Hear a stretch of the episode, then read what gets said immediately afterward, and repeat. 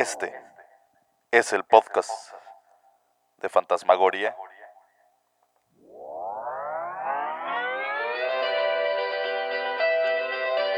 Psicológica. Bienvenidos.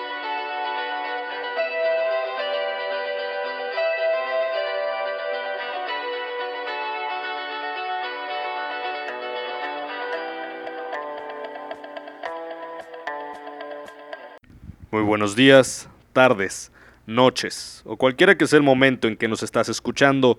Este es el podcast de Fantasmagoría Psicológica. Yo soy el psicólogo Luis Gerardo Tafoya y el día de hoy hablaremos de un tema muy interesante. En nuestro capítulo de hoy hablaremos de lo que yo creo. Y comencemos con una frase. Las puertas a la sabiduría y al conocimiento siempre están abiertas. La vida en realidad es muy sencilla. Lo que damos nos es devuelto. Lo que creemos acerca de nosotros mismos se convierte en la verdad para nosotros. Creo que todos, incluyéndome a mí, es ciento por ciento responsable de todo lo que ocurre en nuestra vida. Ciento por ciento. Ya sea lo mejor y también lo peor. Cada pensamiento está creando nuestro futuro. Cada uno de nosotros creamos nuestras experiencias a través de nuestros pensamientos y sentimientos. Lo que pensamos y las palabras que pronunciamos crean nuestras experiencias. Creamos las situaciones y luego entregamos nuestro poder a cualquier persona con tal de culparla por nuestra frustración. ¿O no? Es más fácil echarle la culpa al otro. Ninguna persona, ningún lugar y ninguna cosa tiene poder sobre nosotros, ya que nosotros somos los únicos pensadores en nuestra mente. Creamos nuestras experiencias, nuestra realidad y a todo el mundo que existe en ella.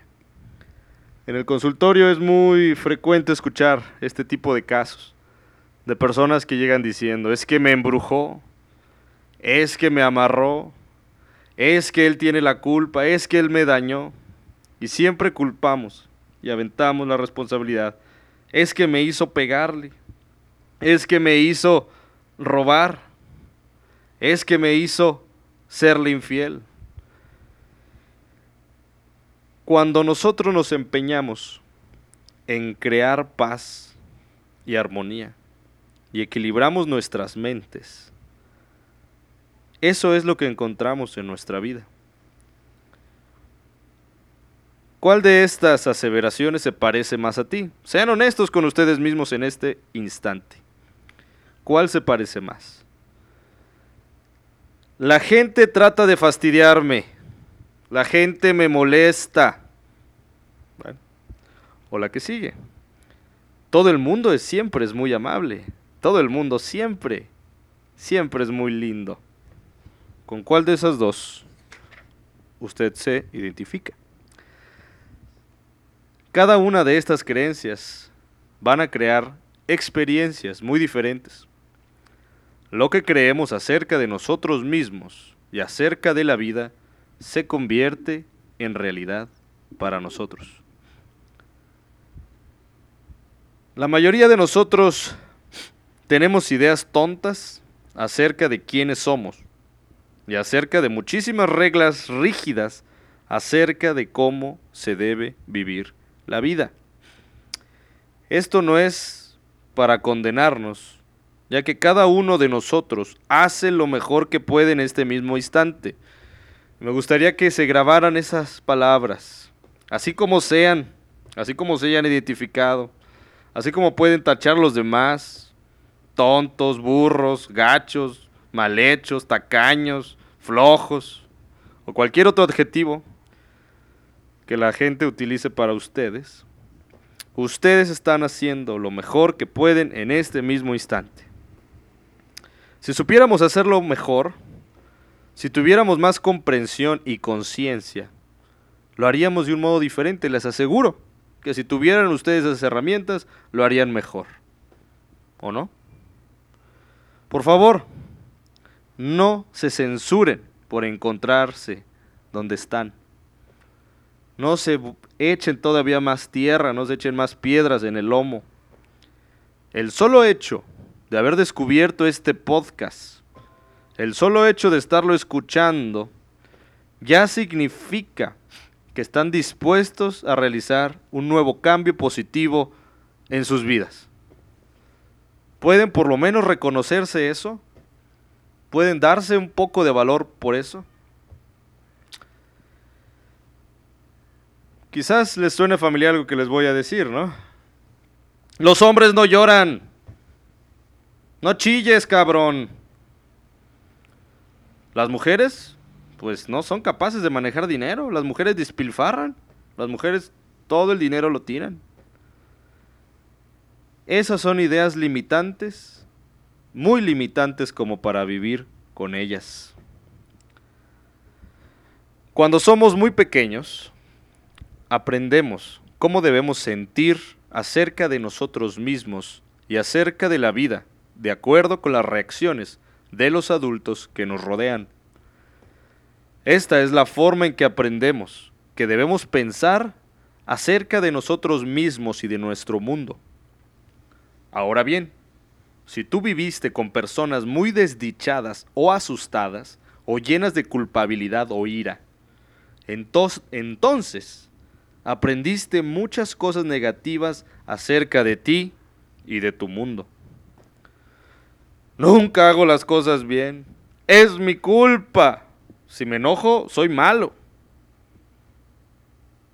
Las convicciones de este tipo, ese tipo de limitaciones, ese tipo de encuadramiento, es lo que genera una vida frustrante. Cuando crecemos, tenemos la tendencia de volver a crear el ambiente emocional de nuestra primera vida en el hogar. Es una regla cuasi inmutable que en el consultorio se ve una y otra y otra vez. Esto no se trata de si es bueno o malo, correcto o incorrecto. Solo es lo que al final nos tocó y que conocemos dentro como un hogar. También tendemos a volver a crear en nuestras relaciones personales las mismas relaciones que tuvimos con nuestra madre o con nuestro padre. Ojo con esto, porque aquí se me confunde mucha gente. O relaciones que existían entre ellos, cómo se llevaban. Piensa, por favor, todas las veces que has tenido un amante o un jefe que era igualito a tu mamá o a tu papá, tanto para lo bueno como lo malo. También nos tratamos de la misma manera en que nos trataron nuestros padres. ¿Sí? Nos regañamos y nos castigamos en la misma forma. Piensen en la palabra, piensen qué les decía a su papá, qué frase usaba su mamá. Estás bien tonto, no sirves, ya cállate. Y son a veces las mismas palabras que ustedes se dicen a sí mismos cuando se quieren castigar o regañar por algo que hicieron mal. Casi puedes escuchar esas palabras, se los puedo asegurar. Asimismo, nos amamos y nos alentamos de la misma manera. Sobre todo, bueno, si tuvieron la suerte de ser amados y alentados cuando eran niños. Nunca haces nada bien, es tu culpa, ¿Cuántas veces se han dicho o les han dicho eso? Eres maravilloso, te amo, eres bonita, eres bonito, eres inteligente. ¿Cuántas veces ustedes se dicen eso a ustedes mismos? ¿Cuántas veces echan porras ustedes mismos? Sin embargo, no debemos de culpar a nuestros padres por ellos.